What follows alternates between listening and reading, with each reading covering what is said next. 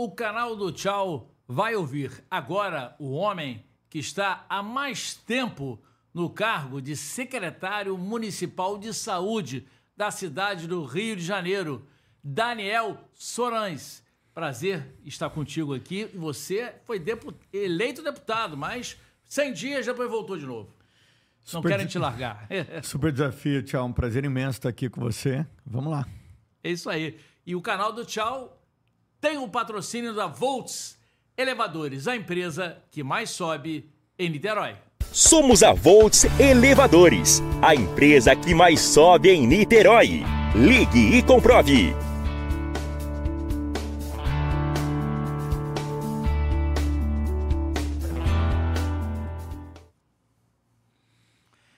Sorães, a primeira pergunta, logo de cara. O que é, que é mais difícil, ser deputado ou secretário? Tchau, complicado, hein? Pergunta. É, eu acho que, cara, as, as, duas coisas são muito complexas, né? Ser deputado numa pauta que é uma pauta da saúde é super complexo. Essa experiência de 100 dias na Câmara e nessa condução do mandato junto com a Secretaria Municipal de Saúde é incrível. É, mas sem dúvida nenhuma, ser secretário municipal de saúde do Rio não é nada tranquilo. nessa, nessa última semana aí eu tenho analisado aí metas e avanços que a gente conseguiu realizar, mas quando a gente olha para frente, tudo que falta para a gente conseguir ter um sistema de saúde que a população merece, ainda, ainda falta muito. E a gente olha os países mais desenvolvidos, olha é, os países que já têm sistemas de saúde mais consolidados, que investem é, realmente em saúde, a gente vê o quanto que o Brasil precisa avançar. É, hoje, o Brasil gasta 4% de tudo que você paga em imposto com saúde pública. É, se a gente fosse comparar com os Estados Unidos, Inglaterra, que gastam mais de 15% de todo todo o imposto com Quase saúde, a gente é, fica sempre se perguntando: será que a gente está no caminho correto da nossa sociedade? Será que esse. E essa união, é, como deputado federal e secretário, facilita muito a gente buscar é, um sistema de saúde melhor. Então, espero que, que eu consiga, nessa dupla função, aí ter mais força para fazer o sistema crescer. E você já conseguiu algumas. É, iniciar algumas leis boas né, lá no Congresso. Diz uma.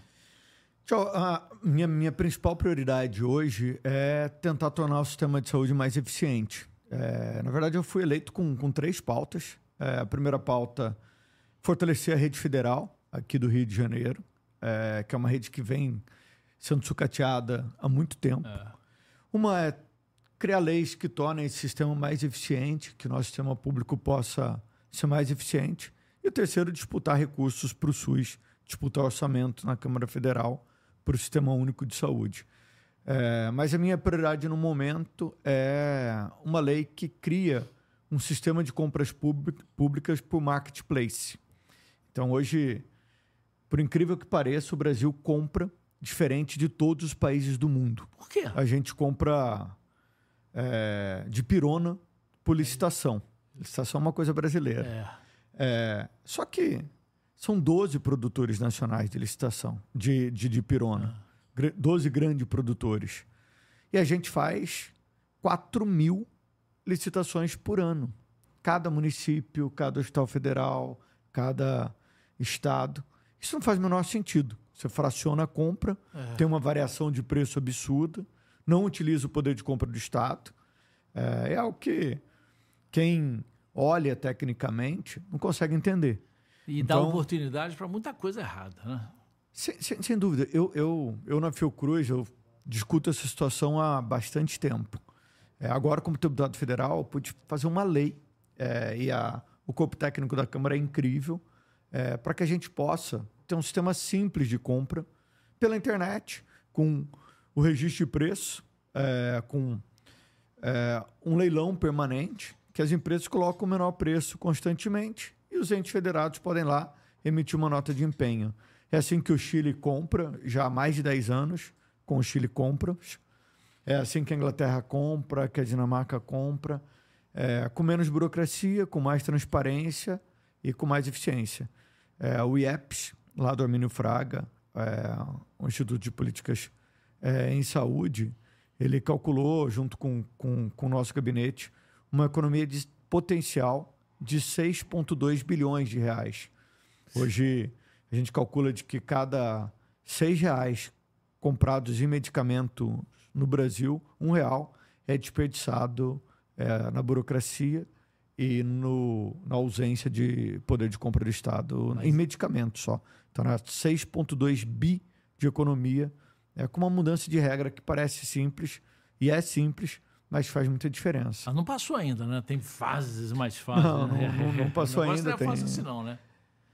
Poderia ser mais fácil é, se a gente tivesse uma adesão maior é, do próprio governo e, da, e, e, de outros deputados da Câmara. Mas eu acho que a gente vai avançar. É, já está na primeira, na primeira etapa, que é o, o projeto de lei já apresentado. Agora está distribuído é, nas comissões. Eu também procurei a ministra Esté, que é a ministra de Gestão e Inovação do governo federal, porque há uma possibilidade disso virar uma MP, uma medida provisória, é, e como medida provisória já tem efeito imediato, é, mesmo que o governo não consiga fazer para tudo, que comece a fazer com alguns medicamentos, com, com algumas estruturas. Espero que a gente consiga até o final do próximo ano ter essa lei aprovada e a gente avançar. Mas é claro que eu, logo nos primeiros 100 dias, consegui aprovar uma medida provisória para a contratação de 4.700 profissionais para a rede federal aqui no Rio. É, eu fui relator de plenário, que é algo raro, mas como eu fui é. o mais votado do meu partido, cheguei cheio de moral na, é. na, na, Câmara. É, logo, o presidente me colocou é, uma emenda, uma medida provisória para relatar em plenário. Então, acho que a gente, é, aos poucos, está evoluindo é, espero poder dar muito retorno desse mandato para o estado do Rio. Fundamental, né? A questão da Fiocruz, né? É impressionante como ficou sucateado, né? É, fundamental, né? A gente, infelizmente, teve é, uma guerra ideológica contra algumas instituições. A Fiocruz sofreu, sofreu um pouco é, nesse período, mas é uma instituição centenária, muito resiliente, com profissionais incríveis e com uma capacidade de entrega para a sociedade muito alta, né? A gente, na pandemia, conseguiu mostrar lá é, a nossa capacidade produtiva em testes diagnósticos, conseguimos mostrar capacidade produtiva em vacina, na vacina da AstraZeneca. É, também o hospital, de, o hospital do Instituto Nacional de Infectologia é, foi brilhante, fez muitos atendimentos. É, eu na época, no início da pandemia, eu estava isolado, é, tinha saído da gestão e havia uma perseguição da Prefeitura do Rio contra os ex, é, ex-gestores. É. E eu fui trabalhar em, pela Fiocruz, é, minha matrícula da Fiocruz, em Campo Grande, Mato Grosso do Sul. A gente teve um desempenho incrível no ano de 2020 em Campo Grande, Mato Grosso do Sul. Já mandar um abraço aí a todos é. Todas as pessoas lá de, de É só acessar, só Grande. que se inscrever no canal que consegue ver a entrevista toda. É isso, vou mandar, mandar para o pessoal de lá também, que eles têm o maior carinho. A gente trabalhou junto um ano, a gente montou um programa de residência pela Fiocruz lá, com a Fiocruz de, de Mato Grosso do Sul, já aproveitando aí um, o canal aqui já para falar com eles. Agora, de qualquer maneira, você encontrou uma grande barreira também né, durante essa pandemia, mas não foi só. É desses outros gestores, mas também é, da, do governo Bolsonaro, né? que não apoiava a vacina. E você foi um lutador incansável nessa questão, né? Conta para mim. É, tchau, eu, eu, eu, desde o início, né? Desde. É, eu dei uma primeira entrevista para a Globo News, eu acho, em, nos primeiros dias, os primeiros casos na, na, no Brasil. É, desde então, o, o, o, governo federal ficou muito é, reticente, porque. Não gostou. É, né? Não gostou. É, e a gente já estava recomendando ali no início da pandemia algumas ações que foram fundamentais. Então, é, a utilização de máscara, se você tem algum sintoma, evitar contato com outras pessoas. É, isso foi se agravando é, ao longo de todo o processo. Mas eu sempre, sempre tive, tive para mim aí que tudo que não se podia fazer na, na pandemia é trabalhar com questões ideológicas e fugir das evidências científicas. Então eu, em nenhum momento, é, nem na eleição, eu fui candidato a deputado federal, é, ataquei nenhum dos lados, é, não deixei em nenhum momento que essa questão política polarizada interferisse nas tomadas de decisão. Extremismo. Né? É, e, e, sempre procurei, procurei apoiar ao máximo aí o Ministério da Saúde, o, o governo do Estado, é, nas, nas, suas ações. É, e utilizar a técnica para poder fazer que as coisas avançassem. Então, eu nunca vi o governo federal como um inimigo, é, mas sim é, decisões equivocadas e a política tentando interferir no que deveria ser técnico. Então, a, a, a, gestão da pandemia aqui no Rio de Janeiro, ela enfrentou muita resistência por isso. E começou, né, obviamente, com o governo Crivella, com o desastre que, foi, que foram os hospitais de campanha. 2020 a gente teve o Wilson Witzel sendo empichado, uma situação tenebrosa. Secretário estadual, né, na o Rio, época. O secretário estadual preso. O Rio de Janeiro foi o estado e a capital do Rio com o pior desempenho no ano de 2020, a maior mortalidade entre as capitais brasileiras no ano de 2020, a segunda pior. É, e no ano de 2021, a gente consegue virar esse jogo, fechando o hospital de campanha, é, investindo recursos no Hospital Ronaldo Gazola, é, em outras unidades da rede, no Souza Guiar, no Miguel Couto, ampliando a nossa capacidade de leitos nas unidades que já existiam, economizando recurso público, mas principalmente é, otimizando esse recurso para é, ampliar o número de vagas no sistema. É, e, e, no ano de 2021 a gente teve o um excelente resultado de que foi a capital com a menor mortalidade, a segunda capital com a menor mortalidade comparada entre as capitais. É, então, uma diferença bem expressiva é, de 20 para 22 porque a gente em nenhum momento polarizou. É, em alguns momentos a gente apanhou da direita, em outros uhum. momentos a gente apanhou da esquerda, é, mas sempre com muita técnica. Então, é, chegou um momento em que a gente precisou falar: olha, as escolas precisam reabrir, é o momento de reabrir. É, e, o, e, a, e, a, e o, o Colégio Pedro II foi o último a reabrir. Então, é, foram momentos tensos também com, com a esquerda. É, mas hoje, depois que o tempo passa, eu acho que tanto a esquerda quanto a direita vem os benefícios aí da gente não polarizar e não partidarizar é, questões que precisam ser técnicas, né? Principal trauma nisso aí, nessa confusão toda. Lembra para mim, relembra Cara, eu, eu fiquei muito, muito... Foram os dois piores anos da minha vida. Eu acho que... Não só da minha vida, mas eu acho que da vida de toda, de toda a população, né? É, traumas terríveis, pessoas é, da própria equipe que faleceram, é, situações que a gente sabia que é, não seriam é, positivas e governos tomando decisões totalmente equivocadas. E para mim o, o, principal trauma foi o Natal é, de 2020 no hospital de campanha. O prefeito Marcelo Crivella havia sido preso, é uma situação muito constrangedor. Eu estava no governo de transição. E eu fui passar o Natal no, no hospital de campanha do Rio Centro. E a gente tinha mais de 70 pessoas internadas, é, sem telefone celular, com a com uma luz que não não não era suficiente. Não, que não apagava nunca, uhum. porque era um galpão. Uhum. Então os pacientes com covid tendo que colocar panos no rosto para conseguir para conseguir dormir. É, e toda, toda a equipe de transição atuando aí para conseguir dar o suporte necessário para essas pessoas. É, as pessoas não tinham, foram retirados os telefones celulares dos pacientes.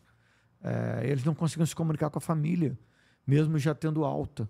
Então eu entrando no meu Facebook pessoal, no meu Instagram, é, para tentar pegar o nome de alguém da família e mandar mensagem. Que não era a tua função, né? assim, de... É, eu era, era o secretário indicado no É. governo de transição. Foi uma loucura a minha indicação para secretário, que ela aconteceu no debate eleitoral antes é, da, da eleição, né? O prefeito Edu- Edu- Eduardo Paes anunciou. anunciou e, e, sem dúvida nenhuma é um dia que eu nunca mais vou esquecer, do- porque foi um dia muito, muito triste para mim e, e para toda, para toda a equipe, para todas as pessoas que estavam lá. Tanta gente, né? é, de todos. as classes, 60% das pessoas que entraram no hospital de campanha do Rio Centro faleceram. É mesmo, esse número tão alto. Muito alto. Quer dizer, e pode-se falar pacientes ou funcionários também. Junto, junto a tudo. É, pacientes e os funcionários também em condições bem, bem dolorosas, né? Além do atraso salarial que eles já tinham é, na época, Crivella de 46 meses, de, de 42 meses de gestão, é, 36 meses ele atrasou o salário, né? Isso aí, quer dizer, o profissional já fica já naquela zona de guerra, né? E já não ganha no final do mês o que tem que ganhar. Concorda? Isso atrapalha ainda mais a cabeça. Não, é. Toda vez que na gestão você é, comete atos imprudentes, contrato que não consegue pagar, a chance é, desse bolo de dívidas e de problemas crescerem é absurdo. Tanto que em três meses a gente já tinha regularizado todas essas questões, né? Só vontade, né? Não é vontade política, é vontade realmente de, de resolver, né? É isso, é vontade, técnica, experiência, é, montar, mon- montar time. Time é importante, né? Você, Equipe. Equipe, você sabe que, cara, equipe é fundamental. Tô vendo aqui no, no podcast essa super equipe aí. Nada. cê- Rodrigo Mandarini, o irmão dele, Matheus, são os meus suporte, o meu suporte. Você não faz nada sozinho, né? Exatamente. Então isso, isso é em, em, todo lugar, é na vida, é na gestão. Então eu pô, sou muito grato a, a essa equipe e, e espero que a gente nunca mais viva dias como a gente viveu. Como é que você avalia é, a gestão do nesse início logo do, general Pazuello? Ele que foi o ministro da, da Saúde, vamos botar um general do Exército. Cara, é Ah, um erro, um equívoco absurdo, né? Um, ele diz que um não cara, nada errado. um cara super preparado para é, conduzir questões no exército, questões é, num, num determinado nicho de conhecimento. Coloca um cara num, num local que ele não tem é, aproximação do tema e que, e que não conhece o assunto, que não tem experiência. É óbvio que não ia ser bom. É óbvio que ia ter problemas. É, então, essa, essa questão ideológica partidária causou muito dano na pandemia, muito dano. E teve, acho que o, o Bolsonaro teve três ou quatro, né? Ministros da, da, da É isso, alguns ministros que. Um ministro que não durou um mês, que É, que é aquele que ficaram todos sérios. é o Nelson Tais, que é. um cara super preparado e foi uma maldade fazer isso com, com o cara. É. O cara, é, depois que aceita o cargo, vê o, de fato o buraco que ele, que ele tinha se metido, entrega o cargo. É, mas foi uma, uma gestão desastrosa no momento em que o Brasil não podia suportar isso. É, isso trouxe repercussões econômicas para a sociedade, repercussões na vida das pessoas é, e um número de mortes é, muito além do que, do que a gente esperava. Eu lembro que já no governo de transição fui ao Instituto Butantan é, negociar a vacina Coronavac com os secretários de capital é, e o Ministério relutava em assinar o, o contrato com o Instituto. É, uma crítica desnecessária é, à, à, à relação com o governo de São Paulo. É. Então, a, a, um momento de pandemia, o que a gente espera das pessoas é que elas se integrem e falem a mesma língua, tenham é, e não estava acontecendo. Foda. E não estava nem um pouco, né? nem em São Paulo, nem em outros estados também. Era quem defendia Bolsonaro, né? É, provocava uma coisa, né? Quem defendia na época, é, até o próprio prefeito Eduardo Paes depois. Agora, me diz o seguinte, na prefeitura do Rio, essas clínicas, você que é um médico né, especialista, né? Clínica da família, o que você está enfrentando mais de pro- problemas quando se fala em violência? Tchau, a violência na cidade do Rio é algo que vem aumentando. Eu tenho uma preocupação muito grande do que está acontecendo nas nossas comunidades, né? Eu, É. minha vida toda, eu fui médico de Manguinhos, né? Eu sou É. do Fiocruz, sou médico de família lá. Eu comecei lá em 2002 é, e a gente via questões de violência, via violência armada. é, depois, Passava perto de homens armados? sim, sem dúvida, assim, eu- É. eu, já tive que é, ficar preso durante visitas domiciliares na casa de pacientes ou pular muro é, da Fiocruz para me proteger. Mas hoje a gente vê uma característica muito mais cruel, né? Hoje a gente vê muito mais armas nas comunidades, é, a violência ah, armada e armas de maior calibre é, crescendo, numa velocidade muito grande. É, e as nossas forças policiais en- encolhendo, com dificuldade de, de dar resposta à população. É. Então a gente, sem dúvida nenhuma, precisa é, repensar esse modelo de segurança pública que a gente vive hoje. É, eu não estou falando é, que a gente é importante a gente ter educação, cultura, é, saúde, mas é importante também o Estado ter presença, ter força policial, ter presença é, da autoridade do Estado, igual acontece é, em muitos países. É, e a nossa presença e autoridade do Estado ela vem diminuindo. É, não sei se. O Brasil é um, é um país que gasta relativamente. é, tem um gasto relativamente alto com segurança, Segurança. pública e com judiciário. A gente gasta mais com judiciário do que com o sistema de saúde. A gente gasta mais com segurança do que com o sistema de saúde. Só de aposentadoria de militares, a gente tem metade do orçamento do Ministério da Saúde. Então, a, a- esse modelo de segurança pública, é, que envolve, obviamente, as nossas Forças Armadas, a segurança dos, dos estados, da Polícia Federal, é, precisa ser repensado.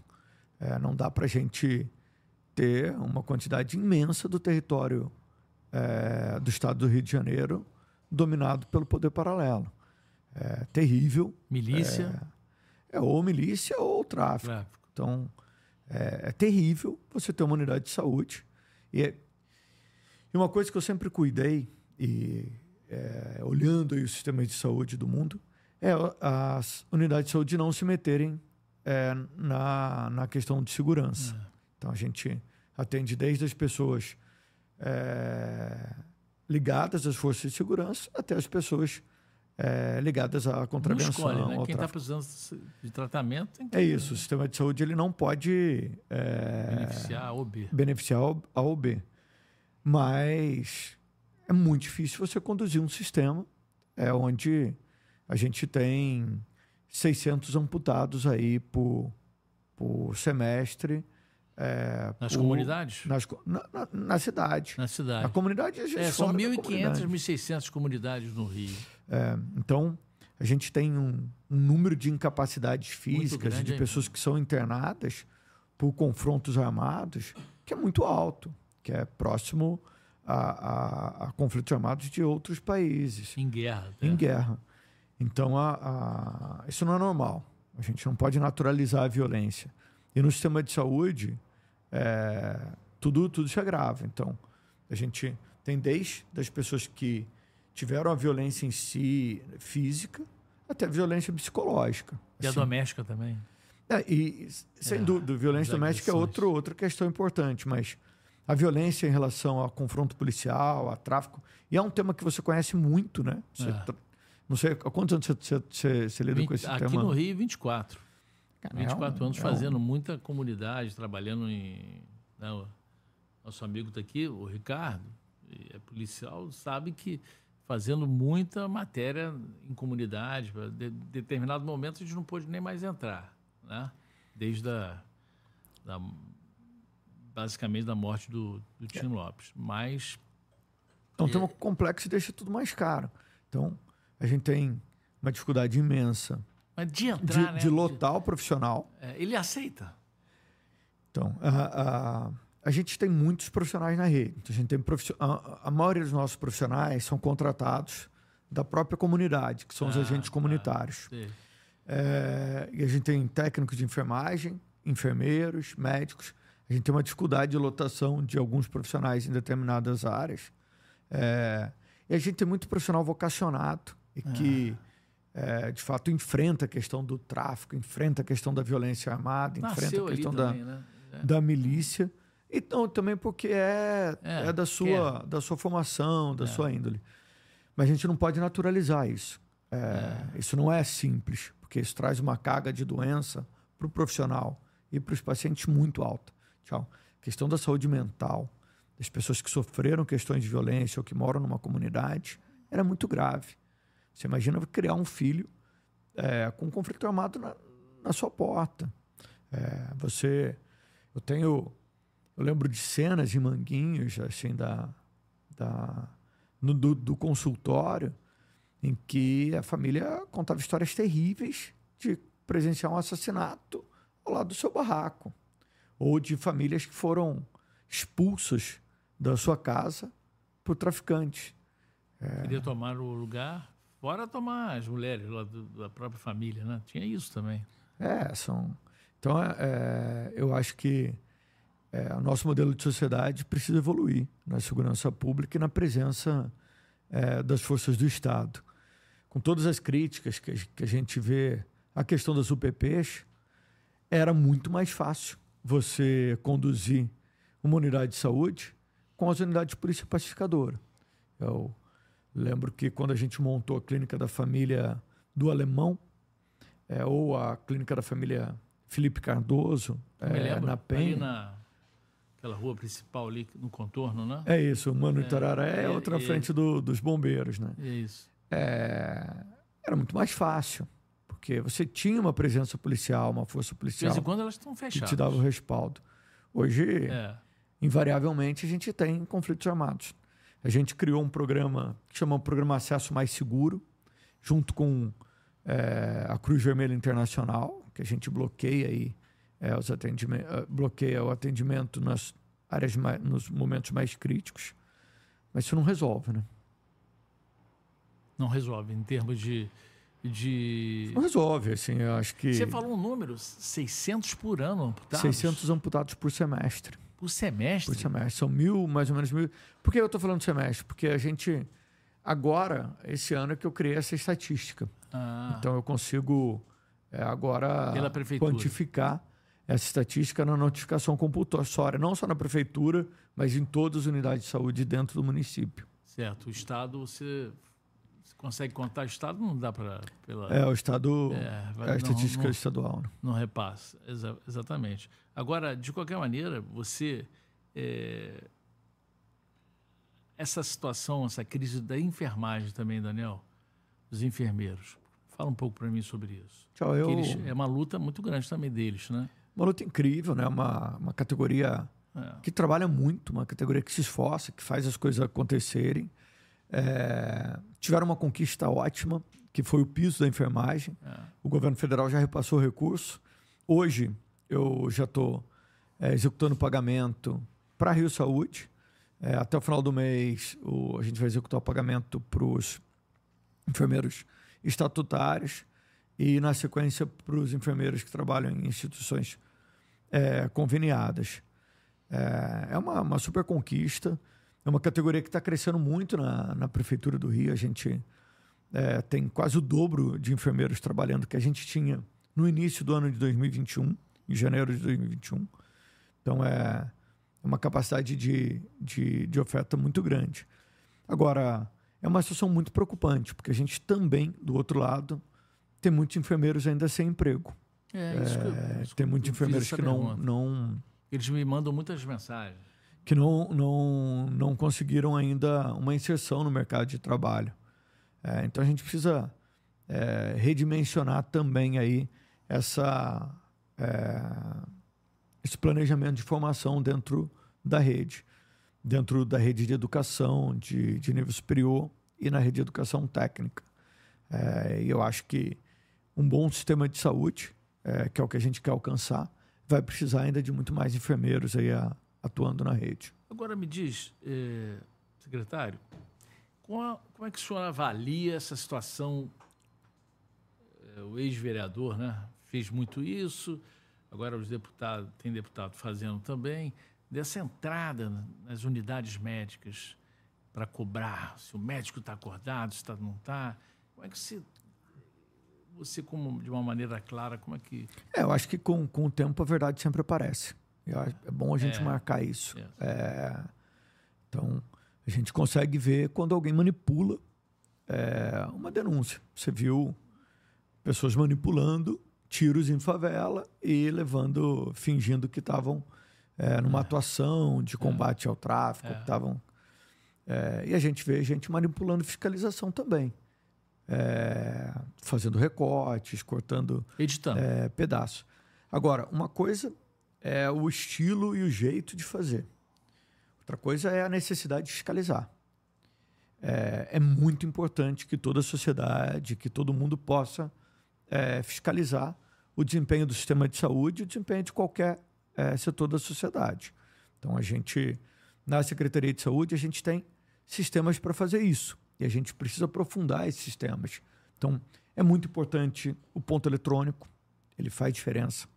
É muito importante ter câmeras na unidade para a gente ver como é que está a locomoção, o, o deslocamento dos pacientes.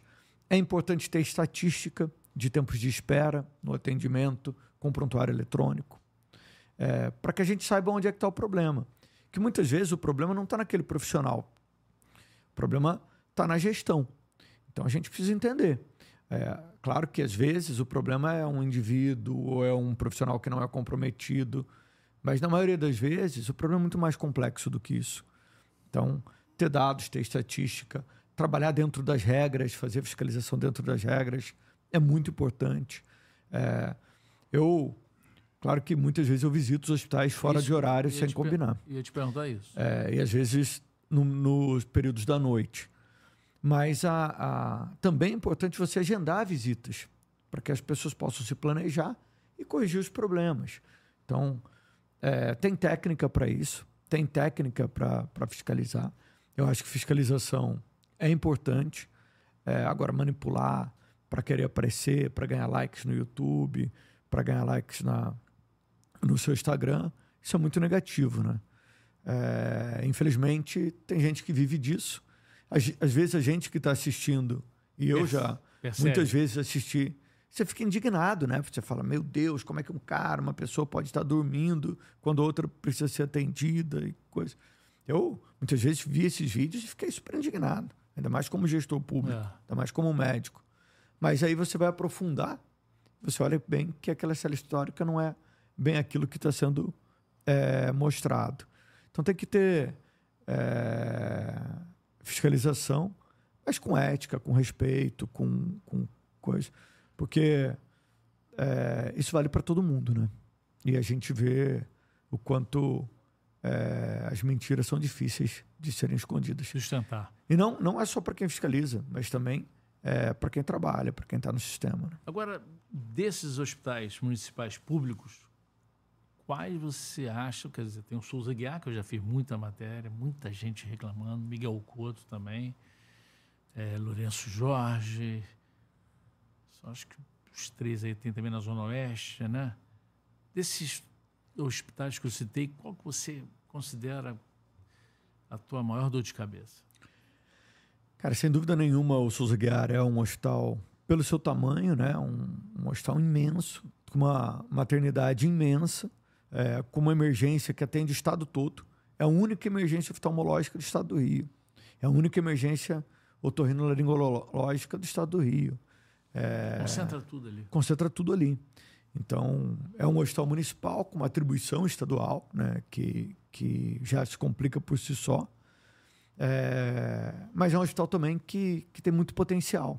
É um hospital que tem mais de 100 anos e tem um potencial de entrega imenso. Então, agora, eu consegui concluir a primeira PPP é, de área meio para o Hospital Souza Guiar, é, na B3, na, na, Bolsa de Valores.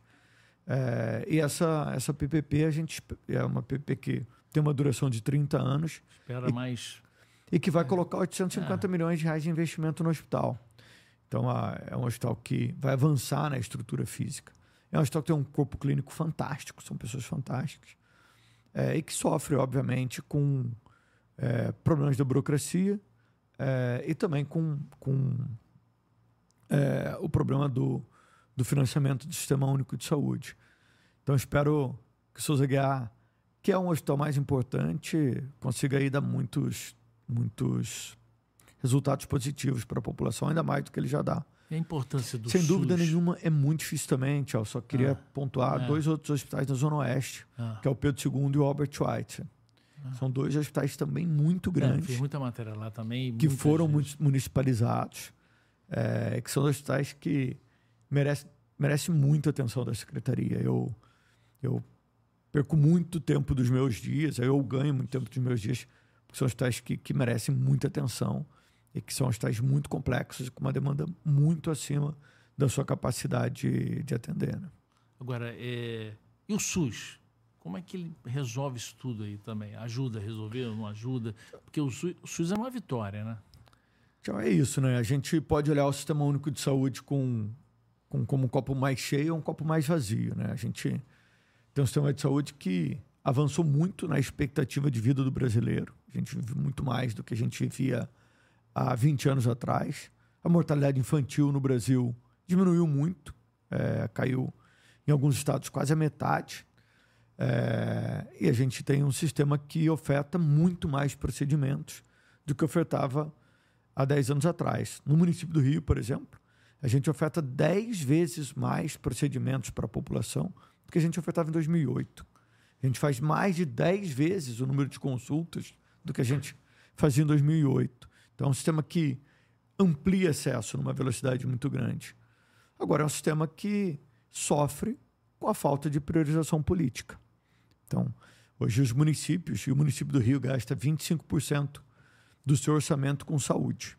É, o prefeito Eduardo Paes prioriza muito a saúde e a educação. Então, a gente tem 25% com saúde, 25% com educação. Mas a arrecadação do Brasil, ela é muito mal distribuída.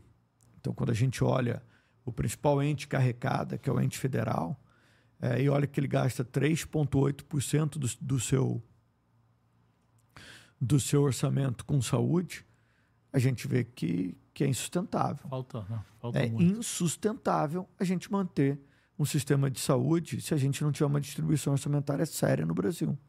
Não dá para a gente ser o país da América Latina que menos gasta com saúde pública. Da América Latina, que a média é 11% do gasto com saúde pública. E aqui?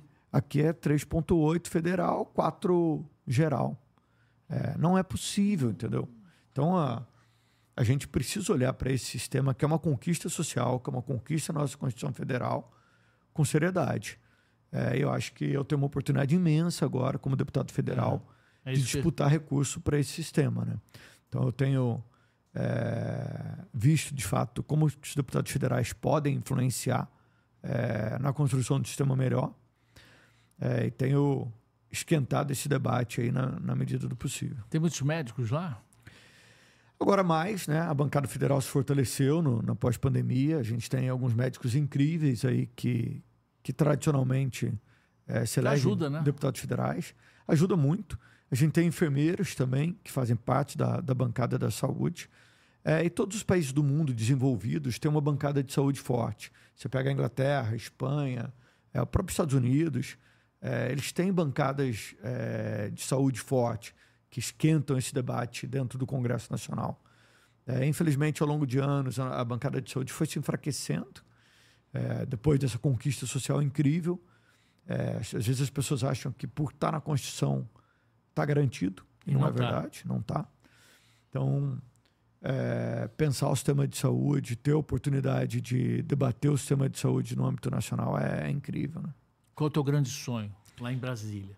Cara, meu, meu, meu grande sonho em Brasília é, obviamente, nesse momento, é, aprovar a nova legislação de compras públicas, é, conseguir, de fato, fazer uma discussão orçamentária séria no Congresso Nacional.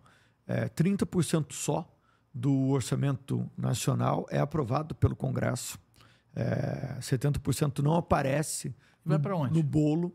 É, 45% vai para pagamento de dívida. É, e o restante são despesas obrigatórias de repasse, que são muito mal explicadas para a sociedade. Então a gente precisa ter é, uma discussão mais aprofundada de orçamento público na sociedade brasileira. É, às vezes as pessoas acham que não é possível você mudar o orçamento público federal por conta de algumas despesas obrigatórias, por conta de algumas situações. Isso não é verdade. É, o Congresso Nacional tem poder e autonomia para ampliar essa discussão. E a gente precisa é, avançar nisso de maneira muito mais séria. Países é, muito, muito mais complexos do que o Brasil Consegue. conseguem fazer isso. É. Você, o teu telefone não para, é, a gente percebe. E, ao mesmo tempo, está lá, conversando agora com... Tem uma agenda hoje com o presidente Rodrigo Pacheco. É, qual é a, dá para a gente qual é a, o principal ponto aí dessa, dessa Cara, a gente tem dois grandes líderes aí do PSD, do meu partido na Câmara, né? É. Que, que é o Antônio Brito, que é o líder na, na Câmara, e o presidente do Senado, que é o Rodrigo Pacheco, é, que estão, obviamente, discutindo a possibilidade de aumentar o financiamento para o Sistema Único de Saúde. É, o Senado tem um papel importante nessa discussão orçamentária. Hoje, se a gente entrar lá no portal do Senado, é o melhor portal para que a gente possa entender de orçamento público. É, para quem estuda o assunto, para quem trabalha com o assunto, sabe é, o grau de transparência que o Senado conseguiu alcançar é, nessa, nessa, nessa discussão. É, eu acho que a gente tem um período muito propício com o novo governo, com o novo governo federal, é, com é, 201 novos deputados na Câmara de Deputados, para que a gente possa avançar. A gente olha a distribuição orçamentária é, dos outros países do mundo e olha a distribuição orçamentária do Brasil, ela é muito diferente. E não é, a gente não é tão diferente de todo mundo assim. Então, você olha é, a distribuição orçamentária da maioria dos países do mundo, quais são as prioridades? Educação, Saúde. Saúde e segurança pública. Você pode pegar qualquer pessoa na rua e perguntar o que, que você acha que o governo deve investir, o que, que deve ser prioridade. É saúde, educação e segurança. Infelizmente, o nosso orçamento público federal não reflete isso. Maior para segurança? É. e até pra, e menor para, para, é, saúde. E, e, e não, não é só isso. Né? Às vezes o Estado brasileiro ele concentra renda. Às vezes o Estado brasileiro investe é, valores muito altos em poucos indivíduos. Então, a gente tem pessoas que ganham muito acima do teto é, da, da presidente da República. A gente vê no judiciário, é. exemplos em outros órgãos da administração federal que passam teto, né? concentrando né? renda. É. é. pessoas ganhando 300 mil reais por mês. Então, são coisas que se a gente não coloca na mesa na hora de discutir, esse cara que ganha 300 mil reais no mês é o mesmo dinheiro que vai faltar para compra de medicamentos é, especiais, e foi uma discussão grande que a gente teve Vitória para pacientes com fibrose cística, que incorporou no SUS agora, uma grande luta também na Câmara. Então, é o mesmo recurso, é o mesmo imposto. A gente tem condição de aumentar imposto para a população? Não tem. Então, a gente precisa distribuir esse imposto onde vai dar mais retorno onde é, as pessoas da sociedade, onde os eleitores esperam que esse, que esse Mas dinheiro. O pessoal não vai ceder. É, esse, isso, é. isso se só cede com força política e com apoio político. E hoje é, eu vejo é, os deputados que defendem um sistema único de saúde mais forte ganhando força. Agora, e a gente estava falando em Brasília, agora em relação é, ao Rio de Janeiro, nossa cidade, qual é o teu grande projeto, seu sonho para realizar? Cara, eu acho que meu maior sonho é que a gente consiga que todas as pessoas tenham um atendimento básico de qualidade. Então, é, o prefeito Eduardo Paz criou as clínicas de família, hoje a gente já tem 130 clínicas de família, que atendem a massa da nossa população, a grande base. Então, meu maior sonho é conseguir que todo carioca tenha acesso a um pré-natal, a uma consulta de hipertensão, de diabetes, possa ser acompanhado aí com o que é essencial, com o básico. Mas tem uma outra conquista também que eu não posso deixar de, de ah. falar aqui, que é o Super Centro Carioca, é, que é o nosso centro de especialidade, que, que é incrível e que eu espero que ele possa cada vez mais ampliar sua capacidade de atendimento para acelerar a fila do sistema de regulação. É, mas a gente fala um pouco mais sobre esse, esse tema, para o pessoal em casa entender. O, o Super Centro Carioca, é, ele fica em Benfica, é uma unidade de 22 mil metros quadrados de área construída. Ele centraliza aí é, a tecnologia, os principais é, exames que são pontuais, que a pessoa faz poucas vezes na vida. Então, uma cirurgia de catarata, uma cirurgia é, de estrabismo, é, uma colonoscopia, uma endoscopia. Então ele pega toda a tecnologia, reúne os melhores especialistas ali é, para melhorar o desempenho clínico e, de fato, poder agregar mesmo é, equipamentos que façam é, a diferença naquele procedimento. Quantos médicos tem lá nesse centro? Agora? A gente tem aproximadamente 3.500 funcionários, mais ou menos é, 1.200 médicos atuando no, no Supercentro Carioca. É, é uma unidade muito especial. Ele, só para você ter uma ideia, a gente faz é, 2.500 atendimentos por dia no Supercentro Carioca. Por É dia. atendimento pra caramba. E de graça? Hã? De gra- Não, tem que, tem que pagar, né? Sim, as pessoas É. pagam o Supercentro Carioca com seus impostos. É. Então, é, a Prefeitura do Rio de Janeiro é, financia, junto com uma parte do governo federal, é, esse, esse atendimento para a população, que não paga nada, que sai de lá com óculos é, É novinho, de- é, não tem nenhum desembolso direto, pagamento direto das pessoas, mas todos nós pagamos um pouquinho para ele poder De acontecer. impostos. Perfeito. E olha, vamos falar de novo, né, Matheus, sobre o nosso patrocínio. E o canal do Tchau tem o patrocínio da Volts Elevadores, a empresa que mais sobe em Niterói. Somos a Volts Elevadores, a empresa que mais sobe em Niterói. Ligue e comprove.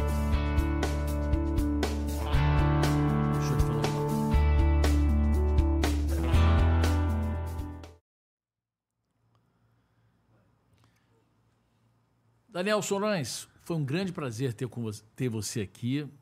E acho que essa dobradinha, né? Deputado federal e secretário municipal, acho que está dando certo.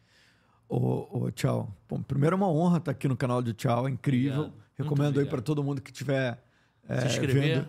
Se inscrever, assistir a minha entrevista, mas assistir as outras também, É. porque é, são incríveis. Mas a, a- essa dobradinha é uma dobradinha muito positiva. Eu não imaginava o quanto ser deputado federal ajuda na gestão da secretaria, É. ajuda na capacidade de articular é, benefícios para a cidade do Rio de Janeiro, para o estado do Rio de Janeiro e para a Secretaria Municipal de Saúde do Rio. Então, eu tô, tô muito feliz, espero que, que a gente consiga entregar muito nesses próximos é, dois anos na Secretaria. Espero que a gente possa entregar muito também é, no mandato de deputado federal é, e que a gente possa ter um sistema mais eficiente e que dê retorno, de fato, que a população merece. Tem que gostar de trabalhar também, né? Isso que é importante, né? Porque você, é, eu percebi, você está trabalhando, tá, está secretário, mas não para de também ligar para Brasília e tiver que viajar, como você vai viajar agora, você viaja, vai, é, bate e volta, né? É isso, tudo que é importante, eu vou e volto. É, a gente tem é, uma super equipe é, lá no gabinete, aqui. A gente está conseguindo é, conta. E é óbvio que gostar de trabalhar é importante. Quando você faz o que gosta, quando você trabalha no que você gosta, é igual você. É, É, se diverte na, Exatamente, estamos no, aqui nos no- divertindo, no próprio né? trabalho. A gente passa quase a nossa vida toda no ambiente de trabalho, na maior parte no, no ambiente Sem de dúvida. trabalho. Então eu, eu gosto muito do que eu faço, espero que possa continuar fazendo cada vez Seu melhor. suplente, Nosso primeiro suplente é o deputado Marcelo Calero, uma estrela né, da, da cultura, secretário de cultura atualmente. Tudo que for de cultura ele vai a Brasília, disputa espaço lá. O segundo suplente é o Renan Ferrinha, também um cara muito especial, secretário de educação, que está debatendo a pauta da, da educação com muita presença lá. E o nosso terceiro suplente é o Caio Viana, de Campos, um garoto jovem aí, aprendendo, trabalhando pra caramba também, é, que está lá debatendo aí as principais ele pautas tá enquanto agora, a gente está aqui. Ah, O Caio é, é um cara muito especial, vale, vale a pena é, as pessoas conhecerem. É, e, e- e vem de uma família muito tradicional aí de, de um, de um prefeito. Meu pai foi ex-prefeito de Campos, fez uma gestão, uma gestão excelente. Então, também vai entregar muito. Vamos acompanhar aí é, essa, essa, essa atuação dele no mandato, que está sendo é, bem positivo, bem incrível, e a gente tem debatido muito sobre isso. Perfeito. Muito obrigado. Vocês podem, por favor, acompanhar essa excelente entrevista que foi muito objetiva do deputado federal e secretário municipal agora de saúde, Daniel Sorães, aqui do Rio de Janeiro. Ele faz essa dobradinha e essa dobradinha é importante, eu acho que para nossa cidade, né? Eu acho que por isso que vocês têm que acompanhar bem, porque todos os temas foram debatidos aqui com tranquilidade. É, Daniel Sorães se expressa muito bem e isso é importante para a pessoa em casa entender. Portanto, você compartilhe essa entrevista, é, se inscreva no canal do Tchau, dê o like aí e até a próxima. Tchau!